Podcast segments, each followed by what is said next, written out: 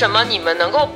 面对我们的时候雷厉风行，然后面对自己的时候拖延呢？这不是一种这公事儿和私事儿？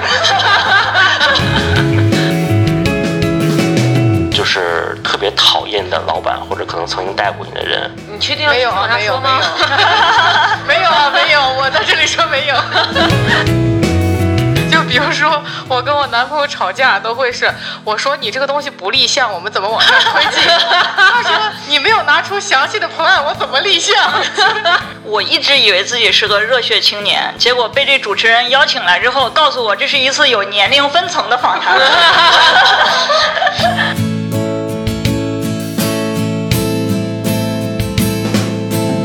大家好，这里是环形时间的第九期，我依旧是大家的好奇宝宝锤锤。然后呢，今天是我们在二零二一年策划的一系列小节目中的第一个。我们希望呢，借由这一系列节目，帮助大家能够在二零二一年完成一些大人应该知道的一些小常识。所以今天呢，我们的主题呢就是管理一下我们的人生。所以这个主题听起来比较大，但实际上我们实际上可以把它分割为一些小的篇章来进行，比如说管理人生中的一些时间段、一些不同的时间点，然后呢一些不同的人，然后你工作中出现的不同的事儿，还有可能还有最重要的就是如何管理一下你自己。所以今天呢，我们请到了最重要的我们在广告公司里面那个管理层面的一些大家是谁呢？就是客户经理们啊，他们是大家好，我是图图小班长，大耳朵图图的图图。大家好，我是在第二期直播间里买翡翠的金姐。大家好，我是不录自己节目瞎串台的 F。好，大家好，我是一生都追求爱与自由的 Amanda。这期节目呢，为什么要找到这个客户经理？主要也是因为实际上在广告公司，大家都知道，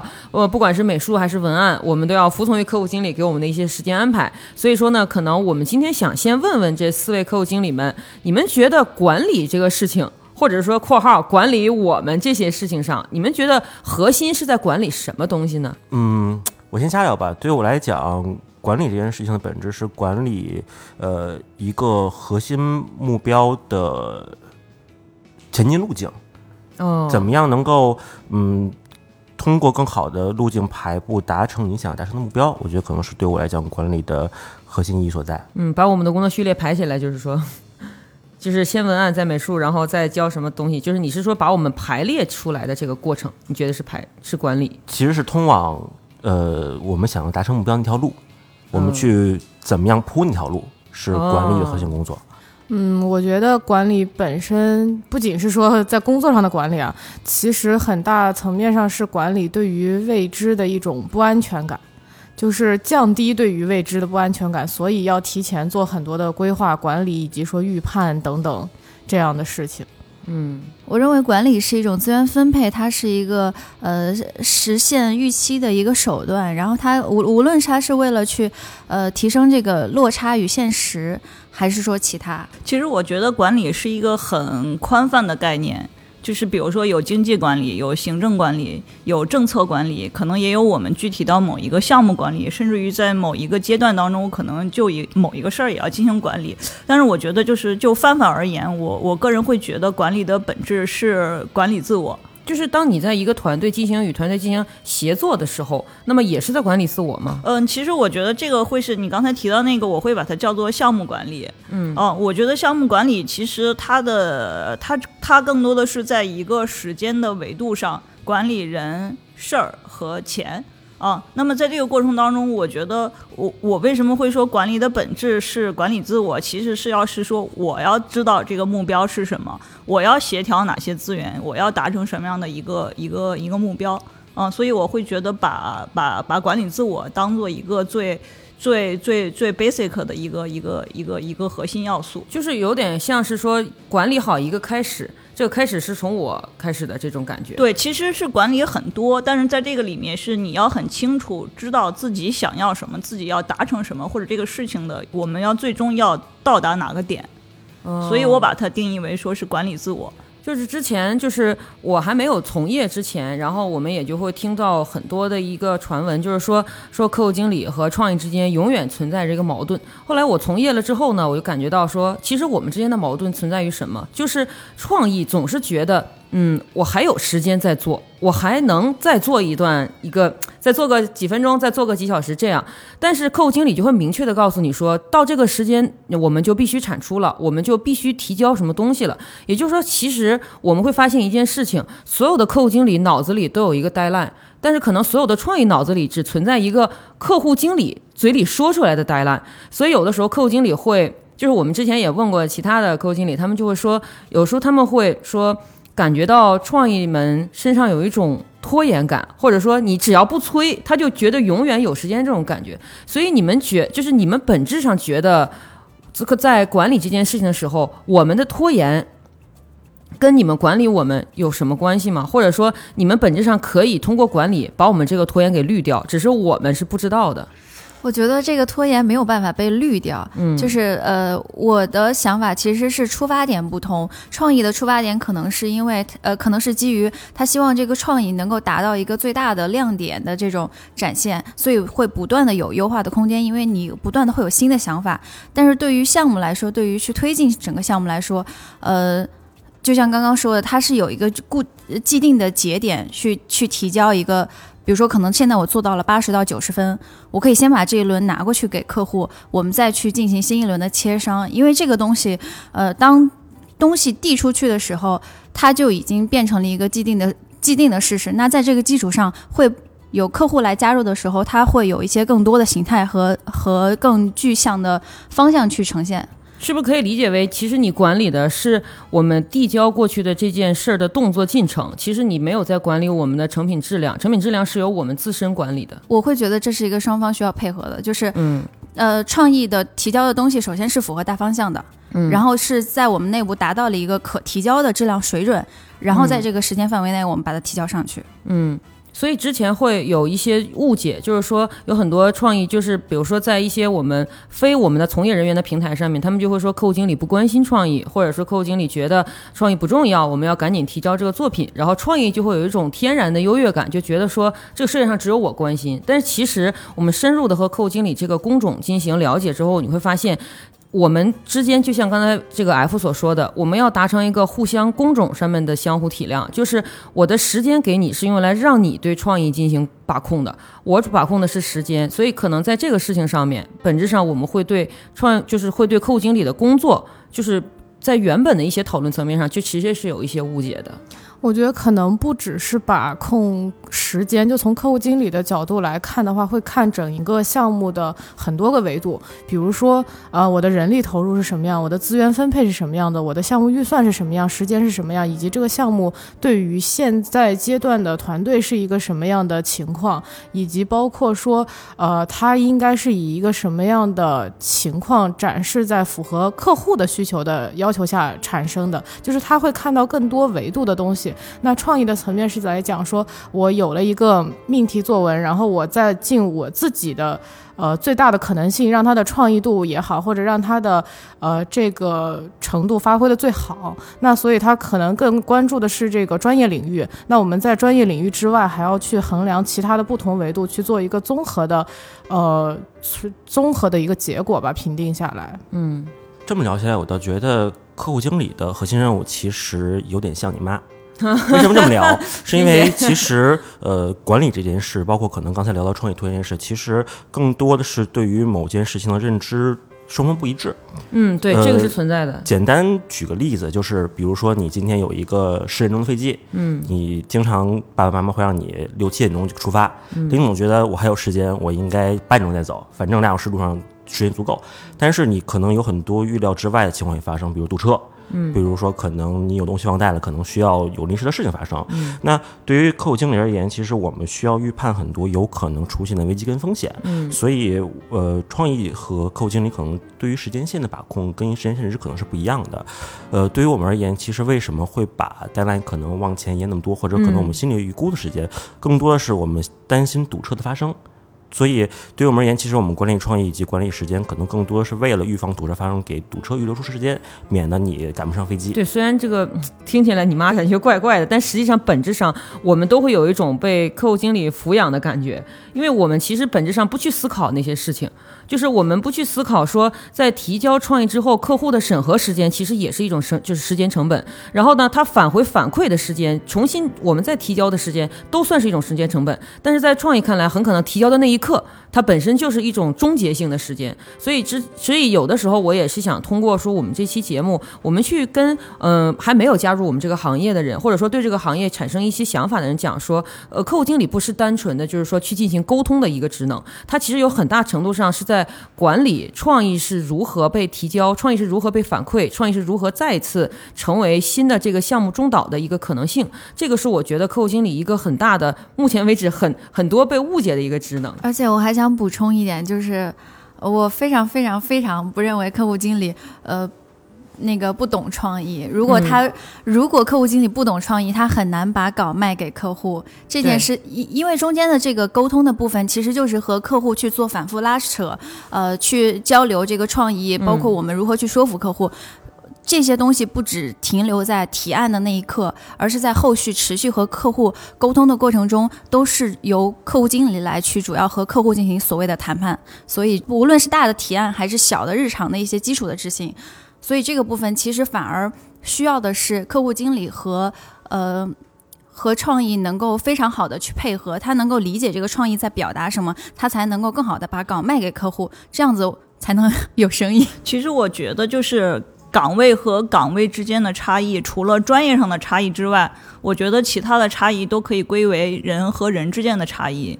就是可能性格不同，大家考虑问题的出发点不同。但是我觉得，如果回到专业本身上，其实这些我觉得应该在最开始这个项目刚刚开始启动的时候，就是所有不管什么工种啊，所谓 account 创意，可能有美术，可能还有其他的一些支持的一些同事，我觉得大家应该对目标有一个共识。嗯，我们这次是要解决什么问题？我们要用什么样的方法去解决什么问题？所以我觉得所谓的这个这个这个 deadline 不是 account 的 deadline，或者也不是某一个创意人员的 deadline。我我我我觉得是整个 team 的 deadline，而且优化也是整个就是大家要要要不断进行优化的。嗯，的确是，就是我们有的时候了解的这个，就是很多人了解的我们这个行业其实是被割裂的，他们不认为我们是一个。一个团队，这实际上就像就像阿曼达说的，我们当我们成为一个团队的时候，deadline 实际上是刻在这个团队的最上面的，而不是我们被分割成每个人有自己的 deadline。对，对所以刚才就说到这个，如果说你们管理的这个创意有拖延的问题啊，下面就是一个更尖锐的问题，就是你们自己难道没有过拖延症吗？就是难道每一个立志于成成为客户经理的人，真的就是完全不会患上拖延症吗？我太有了，我也太有了。哦，展开讲讲你的故事，客户经理除了做项目的时候都是在拖延。是吗？对，真的。对那为什么你们能够面对我们的时候雷厉风行，然后面对自己的时候拖延呢？这不是一种 这公事儿和私事儿，就是我是一个基本上所有的那些什么工具，这种呃帮你效率的这些工具都没有用的一个人。然后什么像什么 OKR 呀，什么番茄呀，什么还有曾经我知道的一个效率管理的那个人，大概的意思是说你要记录下你呃用一到两周的时间记录下你每一天二十四个小时每一分钟都在干什么，然后做一个 Excel 表，然后呢你就会知道你的时间它的分配大概是什么样，你就知道你的时间都浪费在了哪里，然后更好的去优化你的结构和空间，这个时间利用的结构和空间。然后我大概做了第一天吧，我就把这个表 撕了。就是你就在想，我就在想说，我写这个表的时间，我是不是也应该记在里面？是我在写这个表。然后呢，其实大概率人都知道你的时间浪费在哪里，没有那么碎片化、精细的说你不知道你的时间浪费在哪里。其实无非就是刷剧也好，刷手机也好，或者是回了家你躺在沙发上不想动也好，这些其实。大块浪费的时间，我们每个人都很清楚，只是用这些手段和效率，我觉得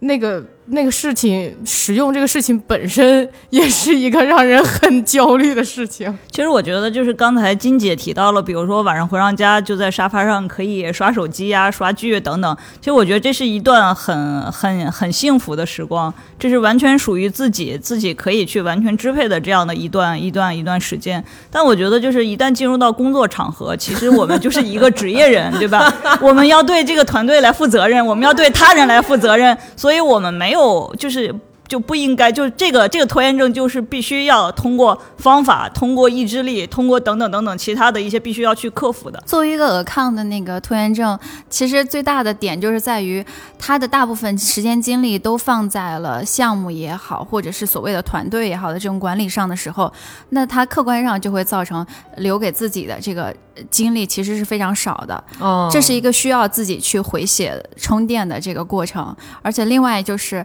呃。尤其是在管理这个项目的时候，嗯，会会有非常强烈的那种焦虑感，因为你你需要对整体进行把控。这个焦虑其实对于个人来说是一个特别大的一个自我消耗，就是你会疲惫到懒得自我管理了。就是就像那个电量一样，我百分之八十都是在做大量的各种程序的切换，剩下百分之二十就是那个，呃，用来开机就可以了。对，是的，我倒觉得项目上的差异跟生活上的管理差异，其实在于说有没有及时反馈。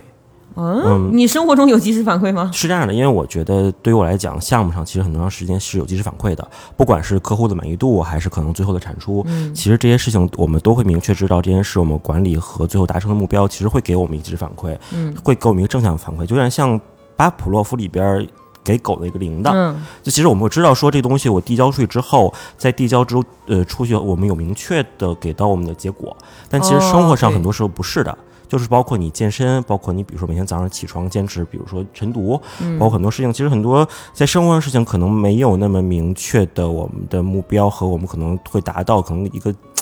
比较简单，可能像升级那种感觉。嗯。就是因为项目管理可能更多，我们很多经常能知道，哎，我今天做完这个，我今天做成这个成功了。但生活中其实缺少很多这些小的关键节点，所以其实拖延，我觉得多多少少可能是对于自己和对于这件事情的不确定吧。哦，你追求的是一种及时反馈，其实生活中反馈是存在的，只是它的反馈时间要不确定一些，反馈时间长一点，周期非常的慢，所以你你追求及时反馈的情况下，你才能够顺利的，就是。被这个反馈推着走，其实我们的工作当中很多都是被反馈推着往前进的，但我们的生活中是很难因为被反馈推着动的。对因为在聊这些内容之前，我有在家里想嘛，就其实为什么大家喜欢玩游戏，喜欢赌博，可能比如喜欢理财，正常一下啊，嗯。那个其实更多是因为 怎么讲，就是这些事情给你一个更快的、更有效的及时反馈，就你能在每一个时间节点能够去尝到甜头。对对对，所以其实我在想说，就是给自己嗯生活中一些小甜头，或者说给自己在生活中的日常管理中设定一些小的目标和自己想达成小的及时反馈的节点，其实可能说不定是能够去打败拖延症的一个方式。那也是，就是说到这个打败拖延症呢，就是实际上我们今天还有一个小的期待，就是我们看能不能用说你们的工作的内容和你们长时间被工作训练出来这个能力，帮助我们的听众，就是说在新的一年找到一些办法去尝试说对抗，因为新的年开始的时候，其实人的那个动力会比年尾的时候还要再降下来一些，人就会觉得还有那么长的一年，我还可以先做做准备，所以人可能不会像年尾那么激情，就是年尾的时候有一种冲刺感，但年头的时候仿佛有一种刚刚开始的懈怠感。我们有没有可以分享的一些内容，就是说，呃，能够帮助我们的听众们突然间发现，哎，这个办法很简单，我可以开始尝试的那种，就比如给大人的第一步的尝试去管理呢？我觉得有一个小小方法吧，可以分、分享给大家。就是我觉得定目标呢，就是不要定一个过于宏大，就是自己蹦都够不到的一个，还不能为中华人崛起而读书。对对 对，就是就比如说，呃，就就拿读书举例，对吧？就是好，那我可能我的远大目标是为中华崛起而读书，对吧？但是那好，那我要下一步要要怎么样就去做？那我可能就会说，好，那我可能一年要读一百本书，啊、这是一个下下一个阶段目标。但是我觉得还要再往下，那好，那我每个每个月要读多少本？啊，就这样，我觉得，比如说那，可能这么一算，我随便说，可能一个月说我要读二十五本，那我要一天就几乎是一天读读一本，可能这个难度就会比较大。那比如说我一周读一本。哎，我觉得比如说是平常三四百页。那我觉得其实这个可能，如果采取一个一个一个均数的话，说我一个月读四到五本书，哎，我觉得这是一个就自己努努力，自己相对来说能够稍微克制一下，就是稍微给给自己加把加把劲儿是可以实现的。那我觉得应该是定这样的一个一个目标。我觉得是第一，不用着急，不用贪多。而是要说，我一步一步可以去实现。我觉得这样的话，就是就是这个人的这种，就是对于目标的这种实现，就不会惧怕。我我我我觉得这种应该应该会好一点。这个听起来很像是刚才图图提到说，其实我们在人为的增加反馈得到的这个周期性。对，就是人呃，其实也是需要我定完这个目标之后，目标给我一个正向的反馈，嗯是会激励我可以朝着这个目标更更进一步。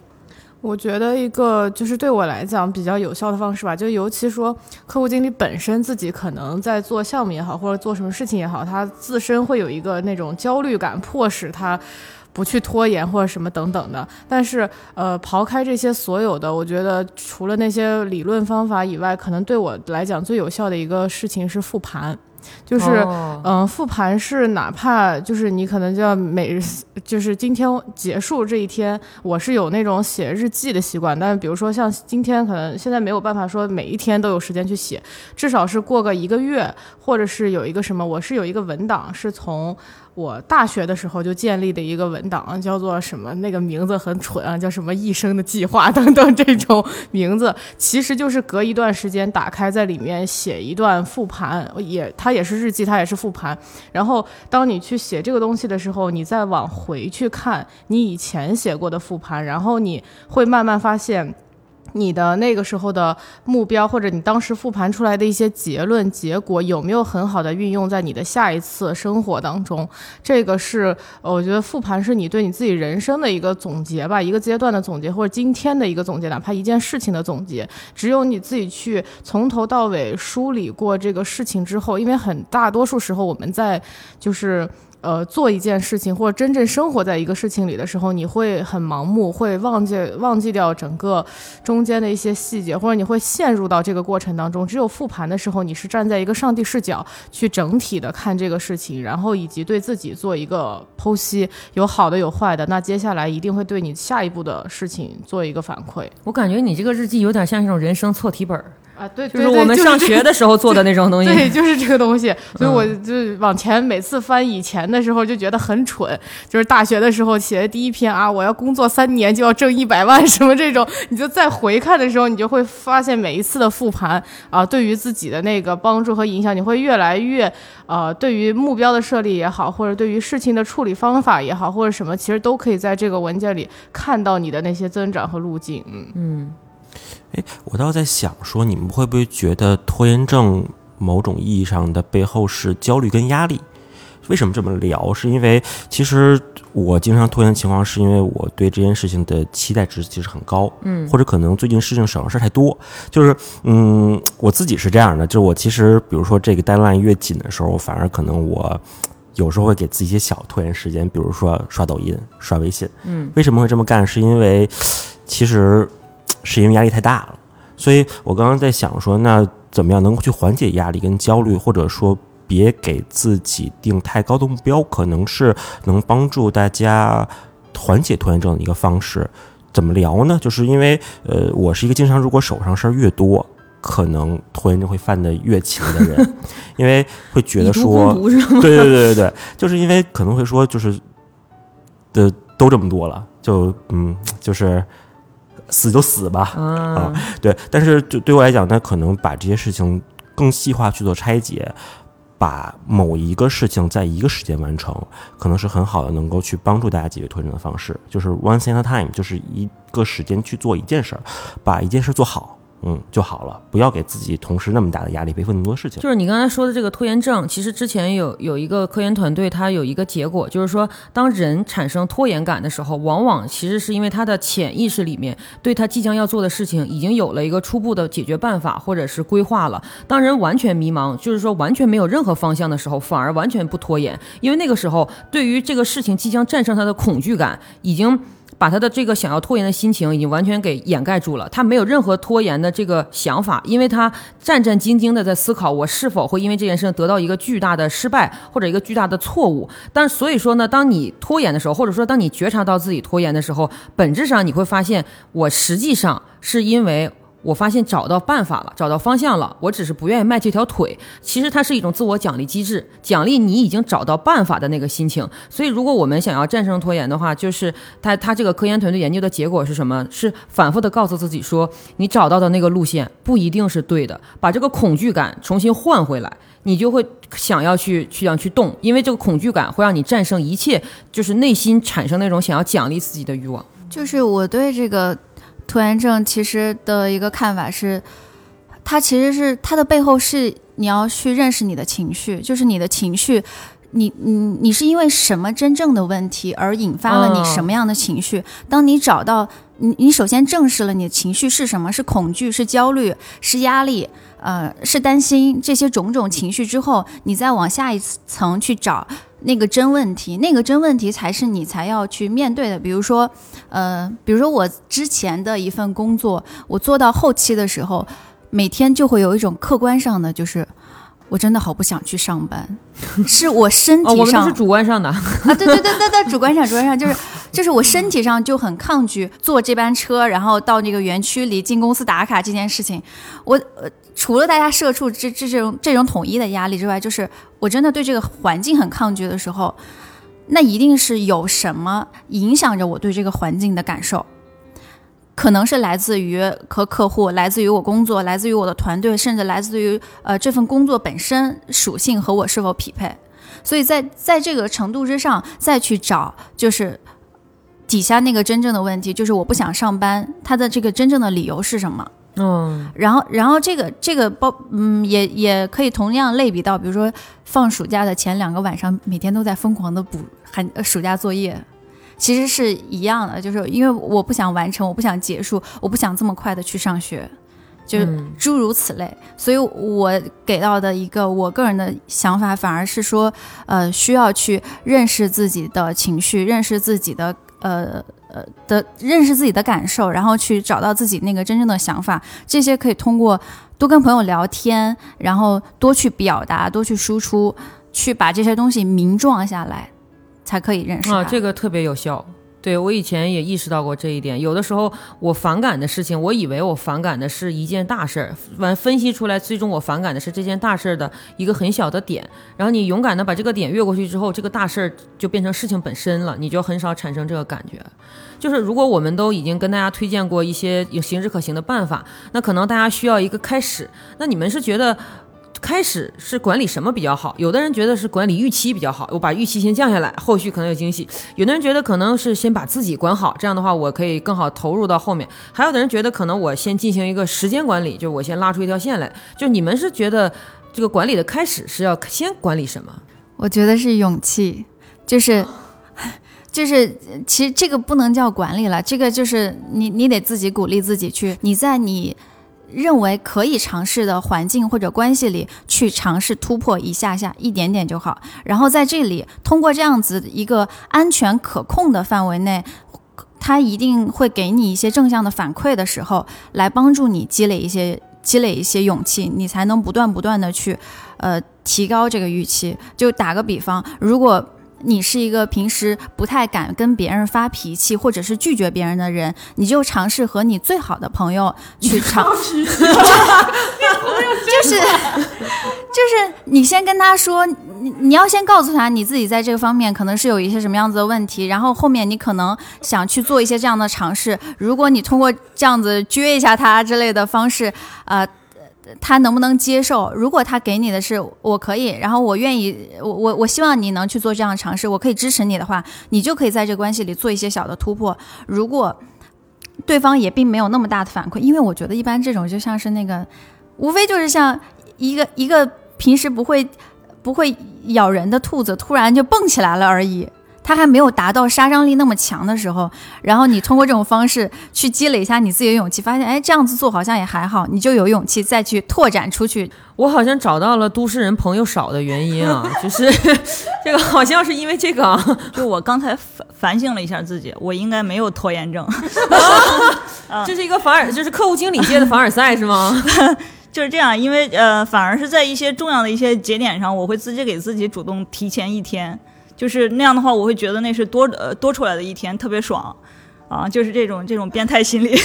然后，但是，但是，但是，刚才其实图图提到了一个问题，就是呃，就是当有很多很多事情的时候，其实是很容易焦虑，然后进而可能会有一些拖延的一些一些自己的一些反应。其实，呃，我自己是怎么处理有很多很多事情的这样的一个情况？我觉得第一个就是，呃，对于我来说有一个笨方法，就是真的把这些事儿一件一件的写写下来嗯，而且呢，我比较习惯于是记在一个本上，就用笔记在纸上。就用这种方式，而不是记在记在手机上啊，对吧？是你要到完成一件，然后你把它勾掉，就那个勾的那个过程中特别爽，对对对，特别爽。啊，这个就这是一个，就是就是把把要做的那些很感觉，我这两天要做八十件事，那就把这八十件事全都一项一项一项的列出来，就不怕小不怕细，就这是一个。第二个呢，其实当我们自己列这些事情的时候，我觉得也是一个梳理的过程，并且在这个过程当中，你会发现其实有的事肯定不是自己独立完成的，对吧？那可能是需要其他人的协助。那么有有在在在这里就有一个就叫统筹方法，就是可能是需要。他人协助的，那我好，那我要第一时间告诉别人，这样的话其实是两个人可以同步就在做。哦，所以我觉得就是逐步逐步，可能每件事这件事我做完了，这件事我做了一半儿。啊，我觉得就是这样就能够看到自己，就是其实就刚才又回到就刚才那个话题，每一步都有一个小目标完成了，然后对自己是一个正向的一个鼓励，一步一步，我觉得这样的话，其实至少从心境上就会比较的平和和清楚一些。啊，这样的话，大家看到，哦，我终于做了二十件、三十件，并在在做的过程当中，可能是有一个一个一个，因为我看好像记得当时那个番番茄的那个那个那个那个那个方法里面也提到，先先由易至难。先做简单的啊，就简单的一看是吧？八十件里面我已经五十件容易的我都做完了，其实是特别爽的。这样的话，后面的效率也会提升。这个感觉特别像我们在玩一款游戏刚刚开始的时候，它永远会给你一个新手村，新手村里的怪你就是闭眼也能打死，你会得到一种强大的勇气。哎，我觉得刚才 A 姐说的，我之前经常做，就是我在最忙的时候喜欢做什么，就是把所有同事拉上写一墙。就是我觉得两件事儿吧，一件事是说刚才 A 姐说的，就其实你在写以前的过程中，无形中把自己的事情做了拆解；第二个是说你把压力分给了别人。哎呀，这个就不要说的这么直白嘛，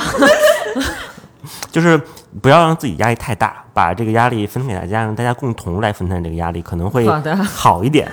就是就是大家当有一个就是大家都有一个共识的时候，可能你会。觉得别人又有这个这个想法的时候，其实你自己心里反而会轻松一些。我觉得你是一种压力传销，就拉一些下线，然后他们帮助你，然后他们再拉他们的下线。传销头子。对，我们刚才就是说到我们要先管理什么这些。其实我们一直以来就是我作为一个创意啊，然后可能我们会创意和创意之间会有一些讨论，就是说他们就会很好奇一个问题：说客户经理是天生就是客户经理吗？还是说他们这些人天生就学会就知道怎么管理吗？你们是后天习得的，还是说你们突然有一天歘一个感悟，一个心流？哎呀，我我应该做管理，我要我要管理别人。嗯，我觉得管理的本质可能。除了管理预期、管理期待、管理路径，其实还有一个办法是，还有一个部分是沟通。其实对我来讲，客户经理的核心职责是沟通加管理。那沟通其实本质意义上来讲，其实也是在管理其他人。那其实你的朋友也好，你的客户也好，你的父母也好，你的爱人也好，其实你是在沟通过程中来去逐渐你们俩达成一个共识。那对我来讲，就是首先先回答刚才的问题，就是什么是你学会管理的办法，或者说你是怎么样学会管理的？对，我觉得学习管理，或者可能比如说怎么讲，就是去学习工作这件事情，嗯，很多情况下是你学习你的老板和你可能自己设计的目标榜样。就是我不知道你们有没有就是特别讨厌的老板，或者可能曾经带过你的人？你确定要没有啊，继续往下没有，没说吗？没有 啊，没有，我在这里说没有。但我我总觉得就是有一句有一句话说的很对，就是你终究会成为你最讨厌的那个人，就是因为其实每个人身上的管理方法跟管理路径，其实每个人都是不一样的，就每个人其实是有自己自己适合自己管理的方法和管理团队的方法。其实，在你的榜样或者你设定的老板身上，其实你能够看到很多种管理方式跟目标方式。就我有过老板是那种下午我下午两点钟约了团队，然后结果晚上六点钟才到的人，也有是那种可能，比如说你晚一分钟带上来，就会把你骂狗血喷头的人。但是其实你会在他们不同人身上，其实找到不同的优势跟不同的方法论。那其实你去筛掉自己那些可能你不喜欢的，或 take 那些你喜欢的，可能会逐渐的让你养成自己的管理方法和你自己的行事方法。我还是觉得人的性格和他做什么职业，其实从某种意义上是占了很大一部分的决定程度有一种性格叫叫客户经理性格吗？就是，嗯、客户经理大概率都是想要，嗯，管一摊事儿，或者是想要做一些事情，或者想要有一些，呃，想要自主的去主导一些什么样的事情吧。就可能我自己的经历是，比如说像我小的时候，就是大家小的时候可能，比如说早上出去要吃饭买早餐的钱，然后呢，可能这个早餐是两块钱，家长就会给你个今天给两块钱去买早餐这种情况。然后我妈就不是，我妈是在一个月的月初就会给我两百块钱，说这包含了你这一个月所有的开销，项目预算是吗？就是对，嗯你自己去支配你这一个月怎么花。如果你第一天全花完了，你后面三十天饿肚子，那你也是自己的选择。然后你问他，这包括媒介传播吗？然后这个的，所以就是从我生长的环境，就是我妈教育我的这个环境来讲，就是她不会过多的去干涉我对于人生上很多事情的选择。所以像我人生中的一些大事，无论是我早恋也好，还是 什么呃选大学的专业也好，或者是呃选什么学校、上什么学校等等一系列的这些事情，他都不参与，他只说呃我就听你的意见，然后我呢有可以表达我的观点，但是你最终什么样的决定、什么样的选择你自己来做，所以可能呃也是一个从呃从小的比如说生长环境也好，或者是。后天的这个家庭教育的培养环境也好，造就了你这样的性格而决定的这种事情吧，所以只能说天生和后天占各占一部分的比例吧。刚才聊到客户经理性格，我刚刚突然想到一个点是说，嗯，就是好的客户经理其实都是一个项目的推进者。就是我不知道大家有没有 brainstorming 时候，经常可能卡在一个时间点的这么一个情况。就是嗯，你在会议上和在在这种脑报的时候，经常能看到某有些人的不同性格。那呃，客户经理的在脑报中的核心职责，其实就是说把这个东西往下推进，而不要可能停留在一个平面，一直在不断的回旋。那就是总结下来，其实所谓这个推荐者性格，大家可以想象成导游。就是好的客户经理不仅是一个妈，还要是一个导游。就是你要让大家让你的游客知道，下一个时间点五点五十要上大巴了，不然我们就走了。你说这个，我突然间特别有感受，因为我们不是在会议室有一个很大的白板用来写咱们的创意嘛？有的时候当这个创意写完之后，客户经理说啊，拍照拍照啊，大家注意拍照，所以跟导游基本上没有区别了。呃，我比较赞同刚刚金姐的那个，就是我我是觉得，呃，想要做客户经理的，或者说你做到了客户经理的这个位置上，一般来说都是有一种有扩张的欲望。这个扩张的欲望是指，呃，呃比如说从我自己来说，我之前最开始是从文案开始做的，然后做了我嗯做了一年半的文案之后，我想去转客户的这个点是在于，我希望能从一个点去拓展到一条线，我希望看到整个链条是在如何运作不是因为文案。没意思吗？啊，当然不会，但是我希望能看到，就是这个文案在前期出来之后，后期它是在如何的被往下推进实施，而且它最后的成品的样貌会是什么样子。我希望能够站在一整个链条上去看的时候，会很自然的想说，呃，去引入更多的东西进入到我的角色当中。那可能就是我换到客户的这个职责上，呃，会更加具有有所谓的那个上帝视角一些。就我不太同意，就我不太同意把把客户经理和创意人员这么就是这么这么对立。啊、然后我甚至于觉得，其实其实大家都需要管理。啊、比如说创意也需要管理，甚至于创意本身它它的从从刚一入行到慢慢的成长，包括一些积累经验，提提提高一些一些一些技能，我觉得这个这些都是有有方法可循的，都是可以可以管理的。而这个管理，我觉得不是客户经理去管理，我觉得就是创意人员自我在专业上的管理啊、所以我觉得应该，呃，我的观点是是是是是这样。嗯那你们觉得，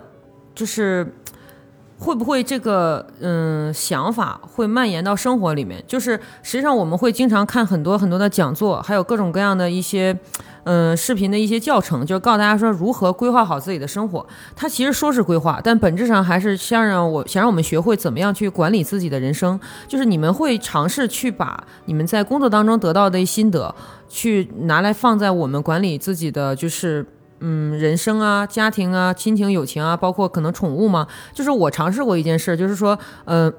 我我有一个猫，然后这个猫呢，其实它刚刚来我们家的时候，它就是经常拉肚子，然后呢，我就按照医生告诉我的去管理它的作息，然后管理它吃东西的数量，然后管理说它到底每天会去什么位置的地方，就是说不想让它去的地方呢，就喷上那个有橘子味的水，然后想让它去的地方呢，然后你就可以多多的放一些呃柔柔软的棉垫儿，就比如说有阳光在的地方，就让它尽量趴在那儿，因为它刚来的时候身体比较弱，大夫说说要经常晒阳光啊，然后吃饭的时候也是，你要给它放精准的量，然后呢，有的时候要不放，然后有的时候可能要控制水，就是我发现。当我尝试了这一系列，然后它得到健康之后，我就开始就是坚持这个过程，我就坚持说，让我的猫生活在一个我认为比较好的一个状态里面。然后后面我会尝试把这个办法延续到我生活里面，就比如说我最近在尝试学习。怎么样通过颜色系统来管理我的衣柜？但是我还没有学的特别特别好，但是我只是觉得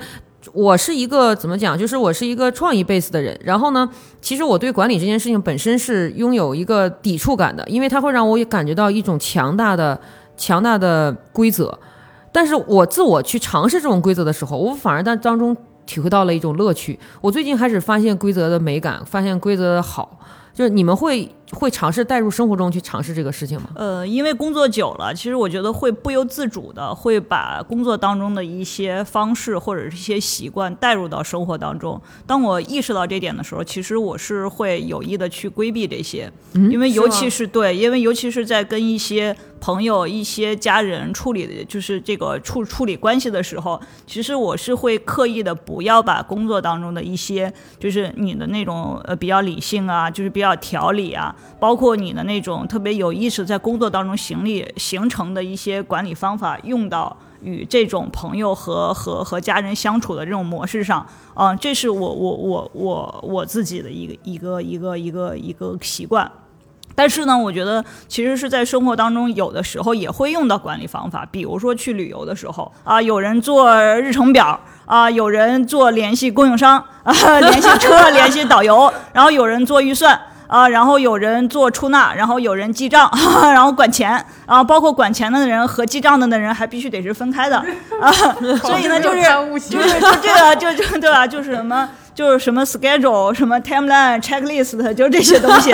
其实都会是不由自主的。但是我就就我觉得这个其实是是是对这种旅游这样的单项是有是有效率提升的，但是在这种在这种亲人关系的这种相处上，其实。我是会会会有意的去做一些规避。我是觉得那个项目项目管理做久了之后，就是自己平时在家里做收纳，会有一种特别的爽感。就是尤其是呃，你去打扫卫生的时候，或者是像搬家的时候，你把哪些东西如何分类，然后做的那种呃，有有。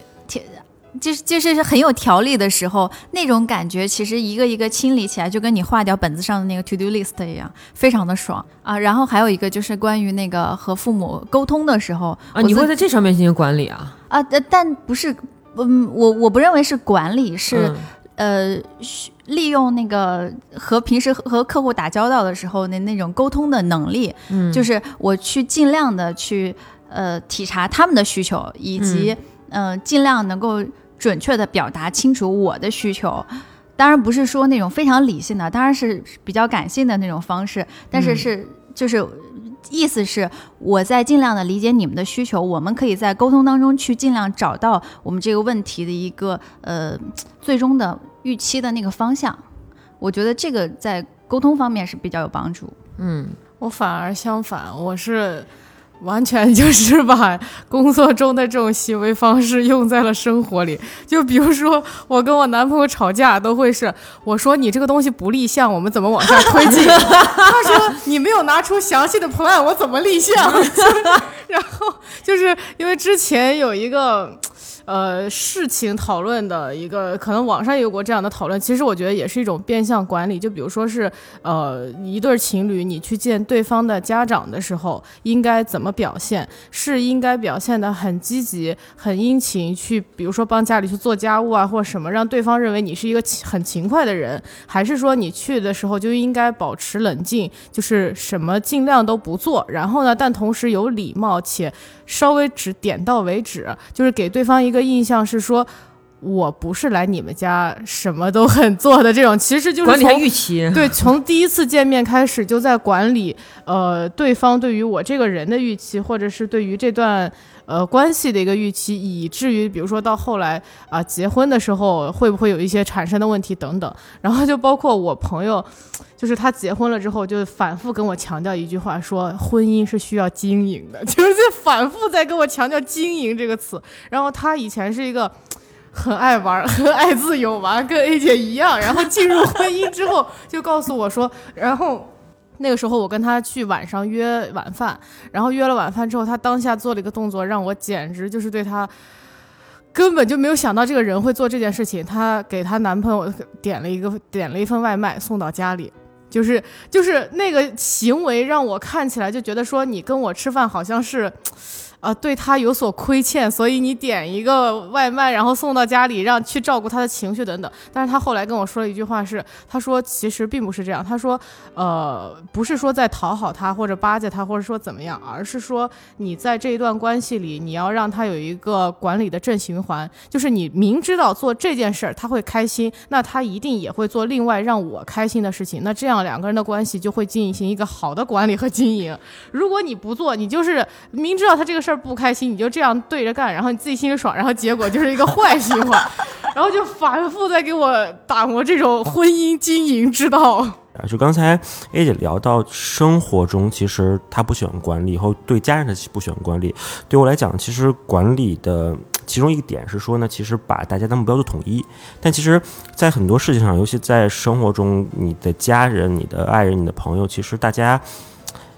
不一定能做到统一，或者这个统一，其实双方都要做成让步。但就是如果一定要在生活中做管理的话，其实可能要提醒大家一点是说，你一定要去跟别人对齐，你不要以自己的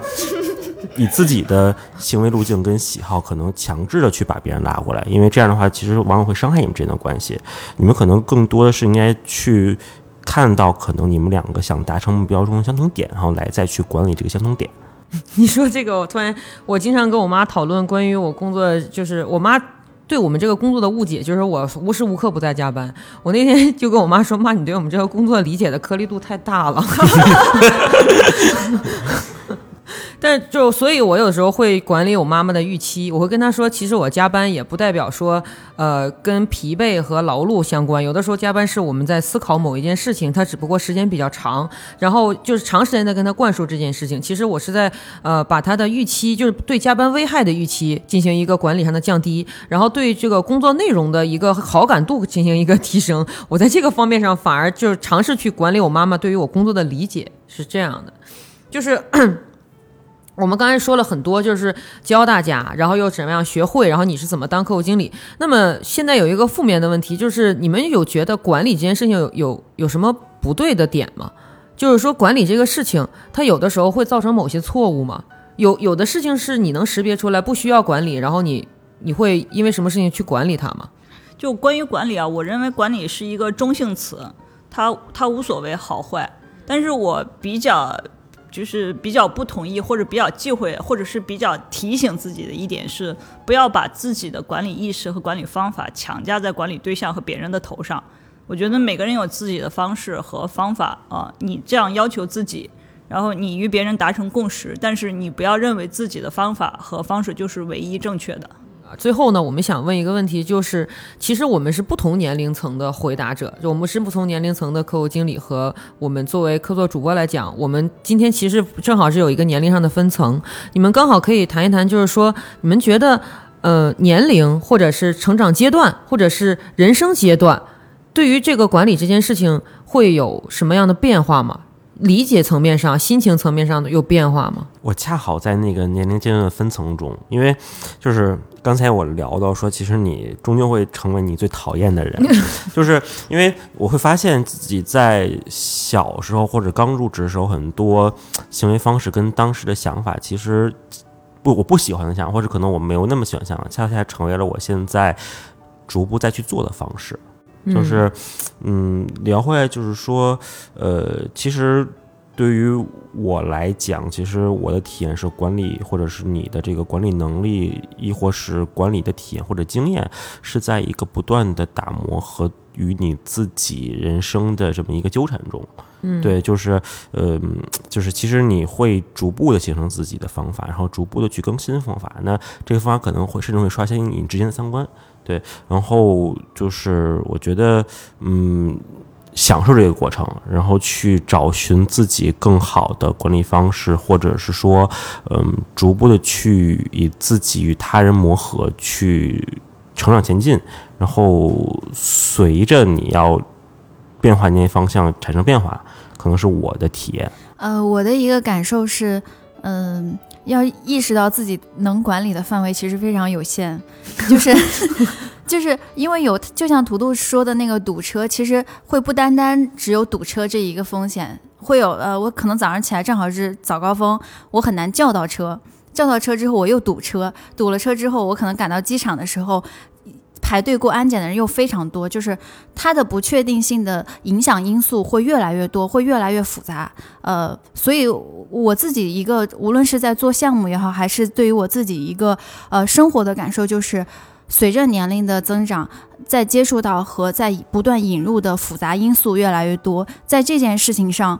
就是。执念不要非常强，说我一定都能管好。我经常就是因为项目突然插入新的那些变动，很焦虑。但是好像这个才是那个常态，就是所以反而是需要就是放平心态吧。现阶段就是一边焦虑一边告诉自己疯狂顺自己的毛，还会有新的东西来，就是稍微稍安勿躁。嗯我觉得我是，呃，无论是客户经理这个职位吧，或者是任何一个人，其实我觉得都是屁股决定脑袋。就是你到了什么样的身份状态，你的思考或看事情的方式其实都会改变。如果你是一个单身的时候，或者是你有家庭的时候，你有孩子的时候，或者你在一个公司里做到不同职位的时候，其实思考的事情是完全都不一样的。然后我觉得我以前可能会是。呃，看的可能你只能看到眼前的某一些东西吧，然后会就是会非常强烈的很很愿意树立宏伟伟大的目标，然后但我现在可能就会不太相信蓝图这件事情，就是不太给自己在规划那么完美的蓝图了，就是走一步算一步，更相信就是车到山前必有路这种情况，然后以及说对于自己，嗯，那种抗，我觉得其实说抗压能力更多是一种你对这个事儿看开的勇气，就是这事儿最坏也不过就是那样了。就昨天我看。啊、我们另外一个同事发了一个朋友圈，然后就说，呃，现在这个问题，呃，焦虑吗？着急吗？啊、能解决吗？能和不能，不能解决那就不用担心了。能解决，能解决，呃，然后怎么解决？有解决办法吗？有和没有，最后的结果都是不用担心了。就是我现在可能更想要。呃，把这种感觉提升吧，就是不想自己再去被一些事情逼迫的这么紧了。嗯，我一直以为自己是个热血青年，结果被这主持人邀请来之后，告诉我这是一次有年龄分层的访谈。啊，其实我觉得，呃，我觉得跟年龄是有关系的。就是最近韩寒也参与了一次访谈，对吧？他就是大家就会问到说，他跟他跟就是十十年以前是是不一样的一个人了，感觉是。所以我觉得年龄是有关系的，尤其是面对一些不确定因素、一些未知因素、一些自己可能是那些。自己没有办法去掌控的那些客观因素的时候，我觉得你的心态，然后你如何去分析和判断这些因素，以及这些因素如何又影响到你的时候，我觉得这个就是这个角度和这个思维方式变得其实是跟原来不太一样了。我觉得这个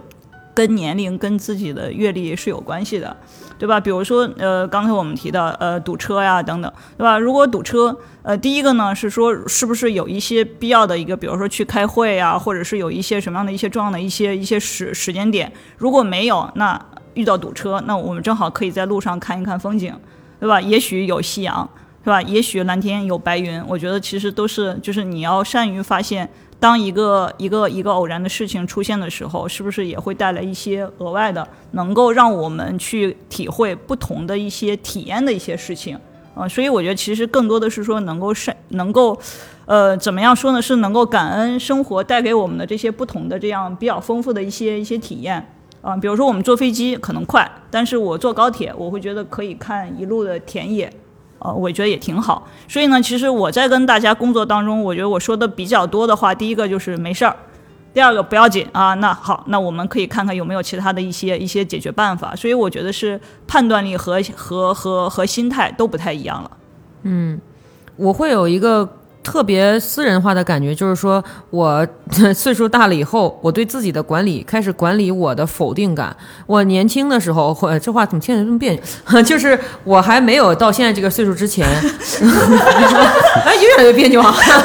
啊，就是我之前呢是一个不管理自己否定感的人。有一个什么样的事情，如果我主观判断它是不能做的，我就会直白的说出口，跟我的合作伙伴或者跟我共事的人，包括对我自己，我都会说这事不能成，我估计不行。这这这怎么能可能呢？就是我会直白的把这个说出来，但是也是基于判断之上的说出来。但是我当我 逐渐的开始就是岁数大了以后呢，我开始告诉自己说，能不能他都得试试。就我之前是不是的，因为我之前觉得试是无意义的事情，眼看着这个东这个红就不可能是绿，那我为什么要去那个呢？然后长大了之后发现啊，这个红等等就会变绿，